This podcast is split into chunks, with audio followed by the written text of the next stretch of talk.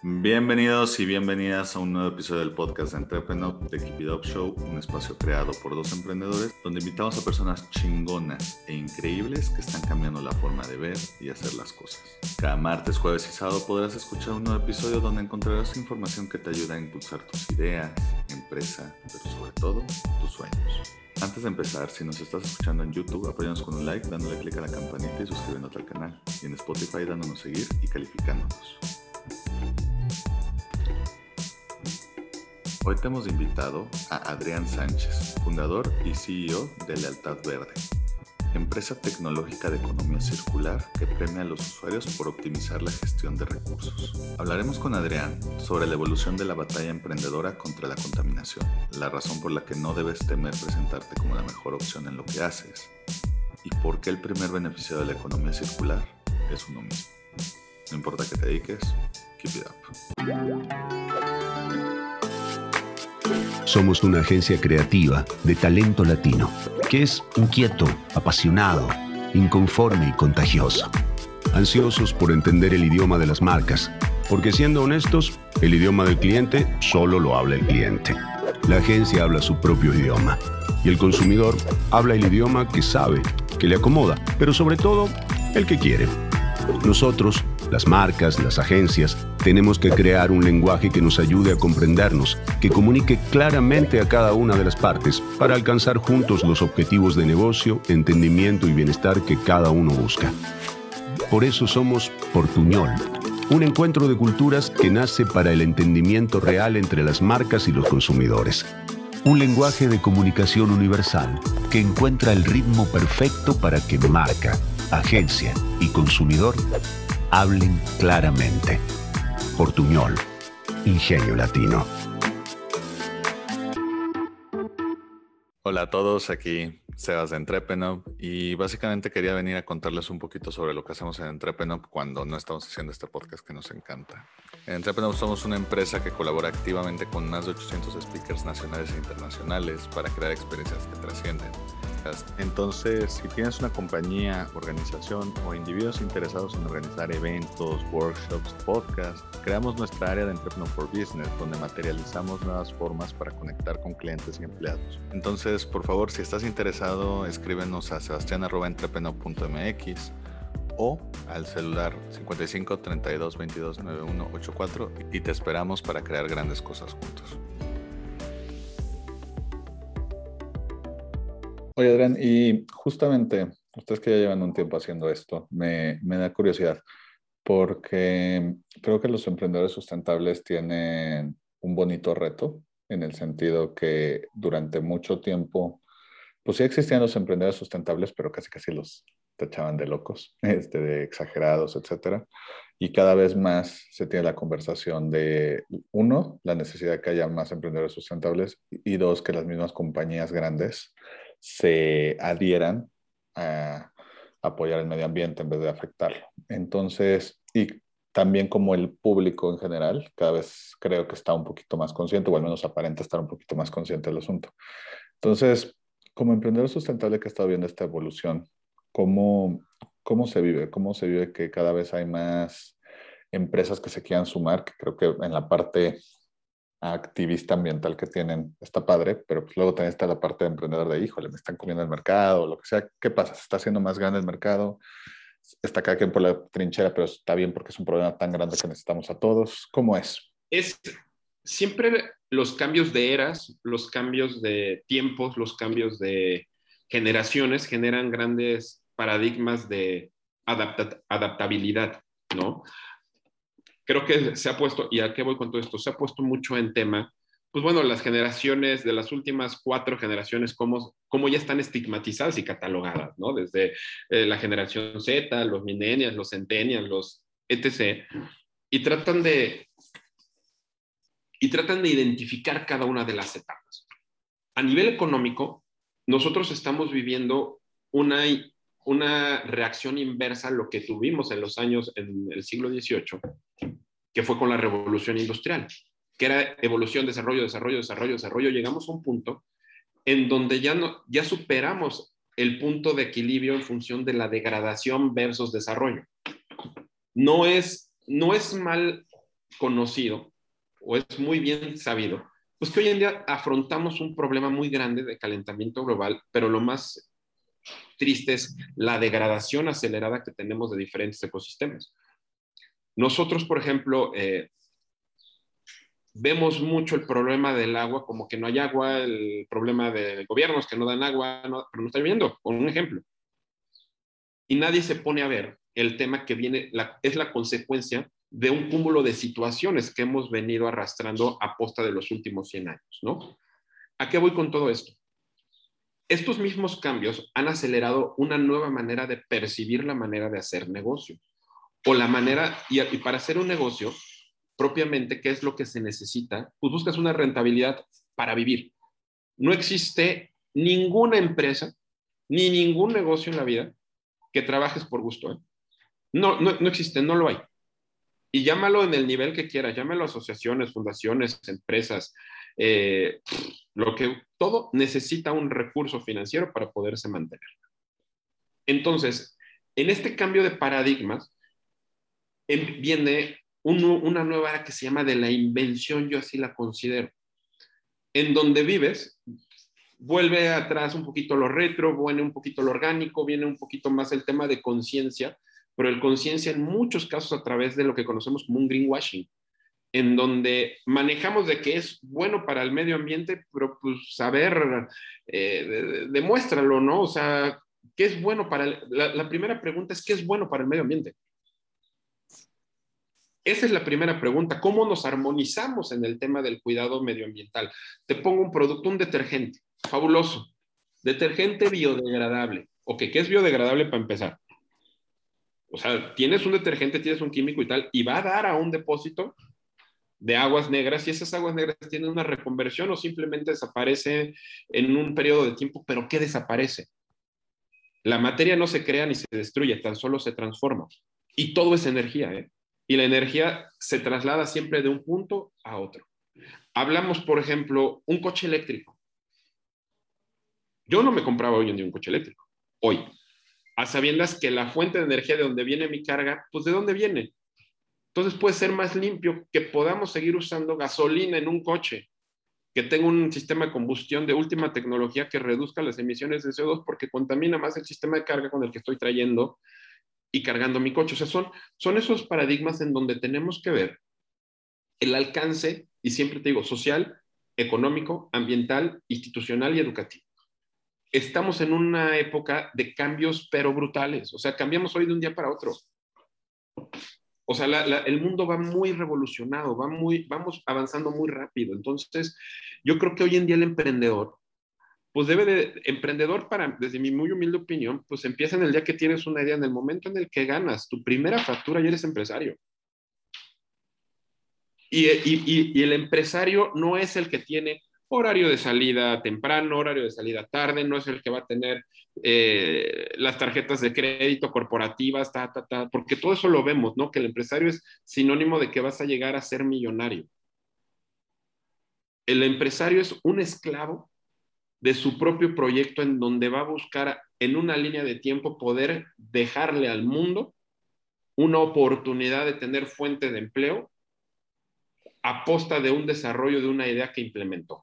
Y qué mejor aún, si lo logra hacer de una manera con un proyecto que coayude o que habite o armonice nuestra relación con el medio ambiente, puta, está inmerso dentro del nuevo modelo de una economía circular. Pero una economía circular siempre tiene que partir de una economía lineal a posta de la compra de un producto o de un servicio. Hablamos un poquito más de lealtad verde. Eh, como usuarios, ¿cuáles son los beneficios de usar su aplicación? Eh, ¿Cómo pueden activarlo? ¿Por qué, más allá del tema de cuidar el, planeta y el medio ambiente, eh, por cuáles son los beneficios que conlleva, etcétera? A ver, el, el tema de la aplicación es una herramienta. Cuando desarrollamos esta herramienta, también está desarrollado bajo una normalización en donde reduzcas el tiempo primero de estadía en la aplicación y el uso sea muy, muy eficiente y eficaz. Una de las primeras partes y de los grandes problemas en el tema de los residuos es que no sabemos identificar qué tipo de residuo tenemos en nuestras manos. O sea, a lo mejor tenemos conceptualizado plástico y vidrio. Y el vidrio, pues bueno, porque no hay N cantidad de clasificaciones de vidrio, ¿no? O sea, o es vidrio o es vidrio, no hay como, vidrio eh, de alta densidad, vidrio de baja densidad, etcétera. O sea, hay vidrio y lo sabes que es vidrio. Cartones, plásticos, por ejemplo, tú puedes encontrar en un anaquel de un supermercado hasta cinco o seis diferentes tipos de plásticos, desde un polietileno, polipropileno, polietileno de alta, polietileno de baja, un estireno, un PVC. Y la gente no lo sabe identificar y no sabe qué segundo uso le puede dar. Por ejemplo, los alimentos solamente se pueden basar en un tipo de producto en específico. Los shampoos en otro, los lácteos en otro. Entonces, bueno, el shampoo y los diferentes productos pues se envasan en diferentes materiales, pero el tema está que lo no conocemos. ¿Qué segundo uso le podemos dar? ¿O cómo tienen que ir separados los residuos? Entonces, lo primero que hace la aplicación es iniciar un proceso de educación y de incitar a la separación de los residuos en casa. Tú llegas, abres tu aplicación de Altas Verde y empiezas a escanear los códigos de barras de los diferentes productos que tienes en casa llámese una bolsa de, de bolsa de frijol, caja de cartón, caja de cereal, caja de cigarros, eh, las botellas de todas las bebidas que tengas, y en la aplicación te va diciendo qué tipo de producto es y en qué contenedor debe de ir en casa. Posteriormente te dice el impacto ambiental inicial por la separación del residuo, la huella de carbono que estás generando por separar tus residuos. Es bien importante que sepan que en el proceso de separación in situ posterior al consumo es básico y clave para empezar a frenar las emisiones de gases efecto invernadero que emiten propiamente la descomposición de los diferentes materiales. Y hay veces que mezcla de materiales orgánicos con el plástico inadecuado, empiezas a originar lexiviados anaeróbicos. Y esa descomposición, aunque son muchas veces inicialmente incoloros o inodoros, pero posteriormente cuando empiezas a decir, ah, es que ya huele feo la basura, pues es cuando ya estás teniendo una degradación y ya empiezas a tener contaminantes. Por eso siempre iniciemos desde casa, separemos la basura. Es un mito que llegas y la mezclan y la separan. No toda la basura separada es idónea. Y ahí empezamos a poner los granitos de arena. Tú ya al conocer, también la misma aplicación te dice, si tú la retornas, tus residuos separados, a nuestras máquinas biorecicladoras, pues recibirás este monto por el pago de tus productos. Así, y eso es el primer modelo. Así como yo voy a la tienda y compro 10 botellas de refresco, pues tú también me puedes poner 10 botellas, ya no de refresco, porque ya le quitamos uno de los activos del producto que era el refresco, pero sigue quedando el tangible, el activo que es la botella. Entonces te la empezamos a pagar, pero lo que, lo que buscamos en darle una rentabilidad mayor para hacer esto es que se abona directamente el pago a tu afuera. O sea, depositamos, si tú me llevas hoy 50 botellas de agua o botellas de lo que quieras, esas 50 botellas se te paga y se te deposita la monetización, la hacemos directamente el pago a tu afuera. Entonces, eso que estamos creando, estamos creando un producto financiero de ahorro en donde le estamos dando una tasa de interés a los residuos eso nunca había sido visto en el, mundo. De hecho, no es ni, ni algo ni local ni mundial, sino es una de las primicias que tenemos nosotros como, como empresa y es como hemos encontrado la rentabilidad operativa para estos proyectos. Si tú no quieres retornarla, por el proceso de escaneo y separación, tú empiezas a ganar puntos. Y esos puntos, ¿cómo los, los, los, cambiamos? Pues bueno, tenemos muchísimas promociones y descuentos, productos gratis dentro de la aplicación. Dentro de, tenemos muchos aliados verdes. Uno de nuestros principales aliados hoy en día son tiendas OXO, en donde vas a tener descuentos impresionantes, o sea, desde, por ejemplo, unos chicharrones gratis que te pueden costar en el mercado X cantidad de pesos, pues ya le estás generando una rentabilidad y estás incitando nuevamente a poder mantener esa línea de consumo a posta de un correcto postconsumo. No nos tiene que dar miedo ni pena ni consumir. El plástico, los residuos no son los enemigos el principal enemigo en este tema ha sido la conciencia. Yo te puedo poner un ejemplo. El programa hoy no circula. Cuando te dicen todos hoy, todos hoy no circula, levantamos la voz de puta, no, me está tomando, bla, bla, bla. Pero es por tu beneficio. Estamos reduciendo emisiones de CO2. Estamos generando una movilidad más efectiva. Entonces, aquí el principal punto es educación, conciencia, que tenemos que cambiar ese paradigma en el proceso evolutivo en el que hoy estamos. Y si no tenemos un cambio de paradigmas pasado mañana, lo vamos a tener en un mes, ¿eh? Porque yo sí te puedo decir que ahorita estamos acelerando la degradación del planeta a unos pasos agigantados. Lo malo que ya se hizo ya no lo podemos cambiar. Las especies de flora y fauna que se han extinguido ya no las podemos regresar a la vida.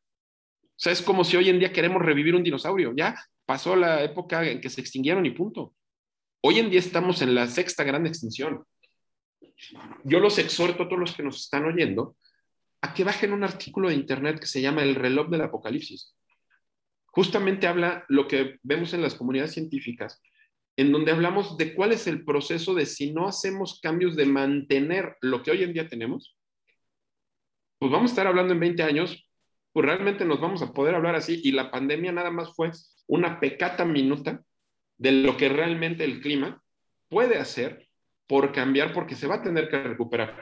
El punto, el mejor ejemplo de resiliencia es el medio ambiente y también tiene sus métodos. Entonces, eso es lo que tenemos que empezar a ver y por ello Lealtad Verde desarrolló todo este sistema y esta plataforma para poder ayudar a nuestros usuarios a que se enrolen y si no saben cómo hacer ciertas cosas, pues tenemos un apartado que se llama Movimiento Circular, en donde viene toda la información muy amigable, muy lúdica, para poder entender más de los beneficios de enrolarnos en un modelo de economía circular. Economía circular no es dejar de producir. Economía circular no es dejar de ganar dinero. Es armonizar nuestro postconsumo y la adquisición de materias primas para poder rentabilizar nuestra vida en este planeta que solamente tenemos uno. ¿eh? O sea, es, es idílico o es fantasioso el que dice, no, pues ya estamos, porque me ha tocado ir en foros que ya en 30 años ya vamos a estar habitando Marte. Sí, pero en 30 años hoy tú tienes 60, en 30 años tú ya tienes 70. Ya no te va a tocar. Y es muy cruel el decir que queremos conquistar un planeta a posta de degradar el, el nuestro, ¿no? Hay mucho que podemos hacer. Todas las acciones que hoy tengamos, pues sí se van a ver reflejadas en un periodo de 20, 30 años. Esa es una realidad. No nos vayamos con falsos positivos y nada más lo que tenemos que hacer es cambiar nuestro estilo de vida en ser responsables desde nuestro lado, lo que los exhortamos a un postconsumo. Responsable. Y no es dejar de consumir, es simplemente cómo dejo después de, qué hago después de postconsumir. Y viene tan sencillo como voy a parametrizar mis residuos y los voy a retornar de manera correcta y aparte estoy ganando. ¿Por qué? Porque no te estamos, no es un beneficio que yo te pague tu botella de agua o tu botella, no es un beneficio. Es tu activo porque ya lo pagaste en el momento que lo adquiriste. Es exactamente la misma transacción que si compras un coche y después lo quieres vender, pues así es. Tal cual, es una transaccionabilidad en donde aparte vamos por números muy fuertes. O sea, vamos por ese 1.9 del Producto Interno Bruto que está en basura para reincorporarlo a sociedades, para detonar un modelo económico de gestión de residuos que permita darle esa circularidad económica a, a nuestro país también. Perfecto. Oye, Adrián, hablando de convivir y lo que mencionábamos antes de las compañías grandes que cada vez están sumando más, eh, algo que me preguntan muchos emprendedores o personas que quieren empezar su negocio y que ven que es clave vincularse con empresas grandes. Eh, no sé si les podías dar algunos tips sobre cómo sumar a compañías mucho más establecidas a la misión de uno que cuando está empezando. Es, no les dé miedo tocar puertas. Muchas veces siempre vamos como, es que tengo el amigo del conocido, del primo, del cuñado, del sobrino, del nieto. Está bien, ya tienes esa herramienta adelante, pero toca la puerta. No les dé miedo tocar la puerta sean transparentes en lo que sí pueden hacer, en lo que no pueden hacer. Y siempre en su carta de presentación, resumen ejecutivo, es decir, porque son los mejores. Puede haber, nada más dense cuenta. Voy a poner un ejemplo. ¿Cuántas marcas de hamburguesas existen en el mundo? Demasiadas. Y todas tienen clientes y para su nicho son los mejores. ¿Sí me explico? O sea, la competencia es la mejor herramienta para el desarrollo de una empresa. Siempre antes de tocar la puerta de una grande, siempre te la va a abrir, ¿eh? Cualquier empresa grande te la va a abrir la puerta y te va a escuchar. Pero hay que leer un poquito la historia de esas empresas, de por qué llegaron a ser lo que son. Y en ese punto van a encontrar la razón de cómo pueden llegar para el pitch, de hacerlos enrolar siempre. Hay misión, hay misión, hay valores, y toda empresa que logres embonar en ello y le generes una rentabilidad, te van a decir que sí, y te van a dar la oportunidad. Y que no les dé miedo escuchar, que no les dé miedo la crítica constructiva, y que no se preocupen, porque si en una te dicen no, pues aprenden por qué te dijeron que no y vuelven a tocar en, ya rediseñaste por lo que dijeron que no y que ahora sea un sí. Y si no es una, va a ser otra, va a ser otra, y siempre el que toca puertas, alguna se te abre. El trabajo y los negocios es como el amor. Si lo trabajas y lo buscas, no hay manera que no se dé, ¿eh? pero todo tiene un proceso de incubación, tiene un proceso de maduración y tiene un proceso de, eh, de desarrollo. Cuando las cosas las haces con amor, por añadidura y pasión por añadidura, todo lo demás siempre va a llegar. Y yo siempre les digo, más que ver cuánto voy a ganar, es cuántas mentes voy a cambiar. ¿Por qué? Porque si cambias la mente de tu consumidor, estás creando un cliente cautivo y ese cliente va a ser tuyo para toda la vida. Pero si nada más buscas qué venderle sin un cambio de, mentalidad del por qué te necesita, ni, un, ni una empresa y ni un cliente nunca te va a dar, aunque tengas el mejor producto del mundo. Oye, Adrián, eh, para ir terminando, a todos los invitados de The Keep It Up Show les pedimos sus tres sís y tres no para emprendedores, es decir, tres cosas que un emprendedor debería hacer sí o sí y tres cosas que debe evitar a toda costa. Tres mandamientos y tres pecados capitales. ¿Cuáles serían los tuyos? Uno, lo más importante es siempre hacer su plan de negocios. O sea, es un proyecto, es un proceso muy tedioso, pero te ayuda a estructurar y organizar hacia dónde vas y te va a dar, te va a ver los ojos de cuáles realmente son tus necesidades, pero también siempre, siempre en el desarrollo de un plan de negocios vas a ver nuevas oportunidades de cómo puedes potencializar más tu negocio. Y que aparte es una Biblia porque en un pitch, en inversionistas, en fondos de inversión, en todo, siempre te lo van a pedir. El segundo sí es todo, fírmelo antes de salir una, por ejemplo, antes de salir con tu marca o todo, regístralo. Los asuntos legales nunca hay que dejarlos de lado. Son muy importantes. Por eso siempre un contrato te va a ayudar. Entonces, todo fírmalo, contratos de confidencialidad, tenerlo todo bien marcado. Y, para, y el principal es sí, si estás decidiendo ser emprendedor, créete que pasado mañana ya eres empresario y no claudiques. Puede ser el primer mes, el primer año, los primeros dos años, los primeros diez años. Pero no claudiques. Nosotros nos tardamos 20 años para llegar al punto en el que estamos el día de hoy, como lealtad verde. Y les puedo decir que sí se puede. Mientras no dejen de soñar, es como decía Vicente Fernández, ¿no? Mientras no dejen de aplaudir, él no deja de cantar. Y mientras un empresario no deje de soñar, siempre va a poder llegar a la meta que quiera llegar, ¿no? Entonces, eso téngalo por seguro. Y de los tres nos que un empresario es, no hablar con mentiras, siempre decir la verdad, no prometer algo que no se pueda cumplir y si en el punto no lo puede llegar, hablarlo y decirlo. Para, pues bueno, con ello, pues que puedan tener un, punto de maniobra en el, el tema. Y para mí el tercero es no confiar de más hay un dicho que hoy un día que yo leí en, que lo vi en Colombia, el diablo es puerco. Y llévense esta reflexión porque, y, con lo, y tener mucho cuidado, porque cuando hay un peso, no importa. Tuyo y quédatelo.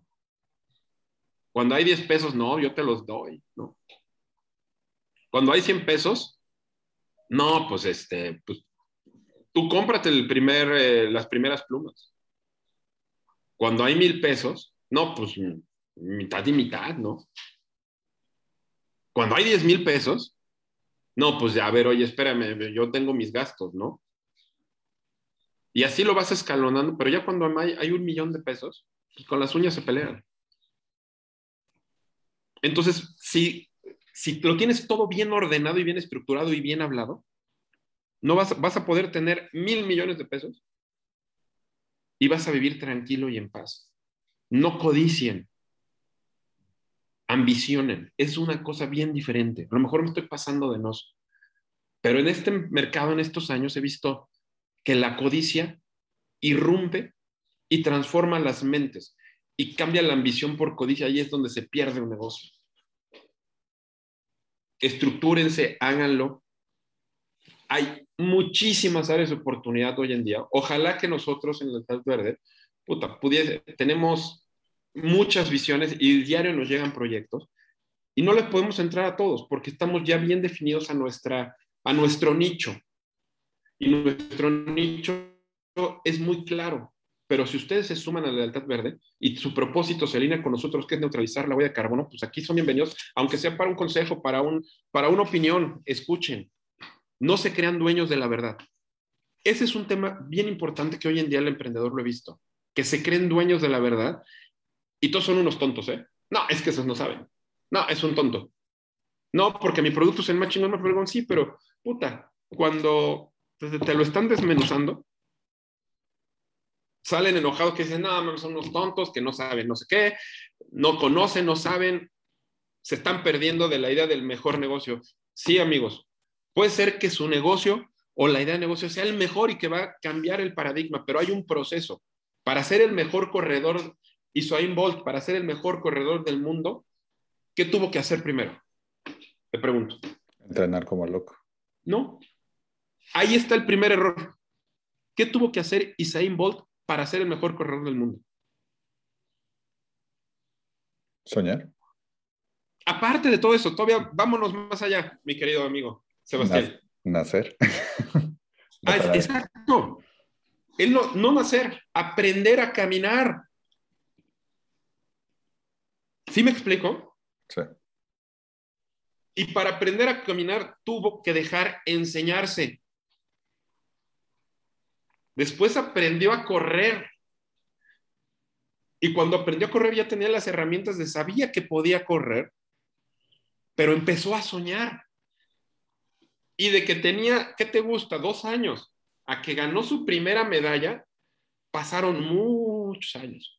Y te aseguro que en la primera carrera que compitió en la primaria, secundaria, pues no me recibió una medalla, pero no recibió nada de dinero. Hoy en día es una persona que gana, vive de su sueño, de una disciplina, de una constancia, de creer que lo pueden hacer. El primer paso para ser un emprendedor es creer que lo puedes desarrollar, pero no ser dueño de la verdad. Porque en el momento en el que te creas dueño de la verdad, tu negocio va a fracasar. Escucha, aprende, rodéate, sean esponjitas. Váyanse a todos los foros posibles que puedan, a todas las conferencias.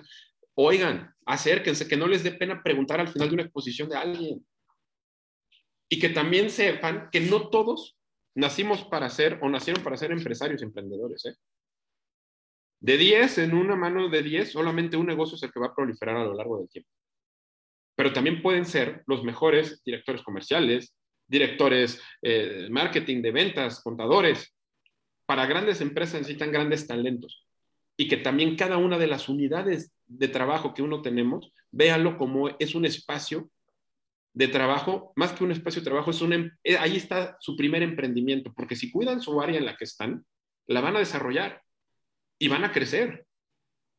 Ser empresario evoca muchísimos riesgos, pero también grandes satisfacciones. Una de ellas es poderme encontrar ahorita platicando con ustedes, ¿no? Poder compartir un poquito de lo mucho que hemos hecho a lo largo de estos 20 años. Va a haber cosas buenas, va a haber momentos malos. Yo creo que hay veces más malos que buenos. Pero sí se puede y se puede consolidar y se pueden llegar a hacer grandes cosas. Si cambian su mente, cambian el mundo. Y este mundo se tiene que transformar. Perfecto. Oye, Adrián, si alguien quisiera descargar la aplicación o enterarse un poquito más de lo que hacen o simplemente vincularse con ustedes para cualquier proyecto, eh, ¿cómo pueden encontrarlos en redes? Lealtad Verde. En todo lo que gusten, Lealtad Verde Instagram, Lealtad Verde Twitter, Lealtad Verde Facebook, Lealtad Verde página de internet, lealtadverde.com, Apple Store, Lealtad Verde, TikTok ya tenemos ahí, están Lealtad Verde, Prince Lealtad Verde, este, WeChat, Lealtad Verde. todos donde nos encuentren, somos Lealtad Verde. Y como dirían en los comerciales, no acepten imitaciones. Perfecto. Súper. Oye, Adrián, pues nada más quiero agradecerte por tu tiempo. Espero te lo hayas pasado también con nosotros y como decimos en el programa, keep it up. Muchas gracias. Si te gustó el episodio de hoy, recuerda que puedes escucharnos en Spotify y YouTube y para más herramientas de estos temas, estamos en Instagram y Facebook como arroba entrepreneur. Si quieres seguir a nuestro invitado de hoy, te dejamos en la caja de descripción sus redes sociales y datos de contacto. Gracias por escucharnos y nos vemos en el próximo episodio.